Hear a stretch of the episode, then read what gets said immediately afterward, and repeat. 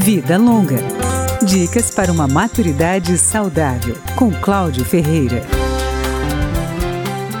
A principal dificuldade dos familiares de um paciente que é diagnosticado com Alzheimer é a falta de preparo para lidar com a doença.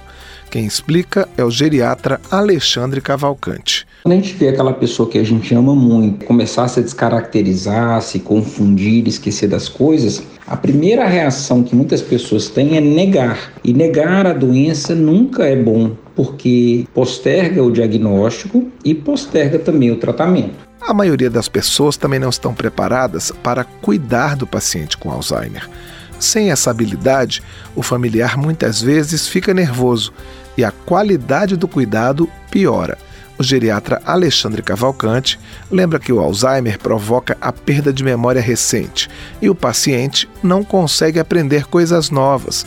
Então, uma sugestão do familiar, do tipo não faça isso, vai ser esquecida logo depois e a atitude do paciente, que não é proposital, será fazer justamente o contrário. Eu preciso entender que ele perdeu a capacidade de adquirir informações novas. E eu preciso, uma vez entendendo a doença, lidar com ela com serenidade. Não adianta eu me irritar, porque ele vai continuar repetindo e perguntando as mesmas coisas. Então eu preciso responder, se for o caso, dez vezes, mas com a mesma serenidade, sabendo que aquilo ali não vai mudar porque eu me irritei ou porque eu deixei de me irritar.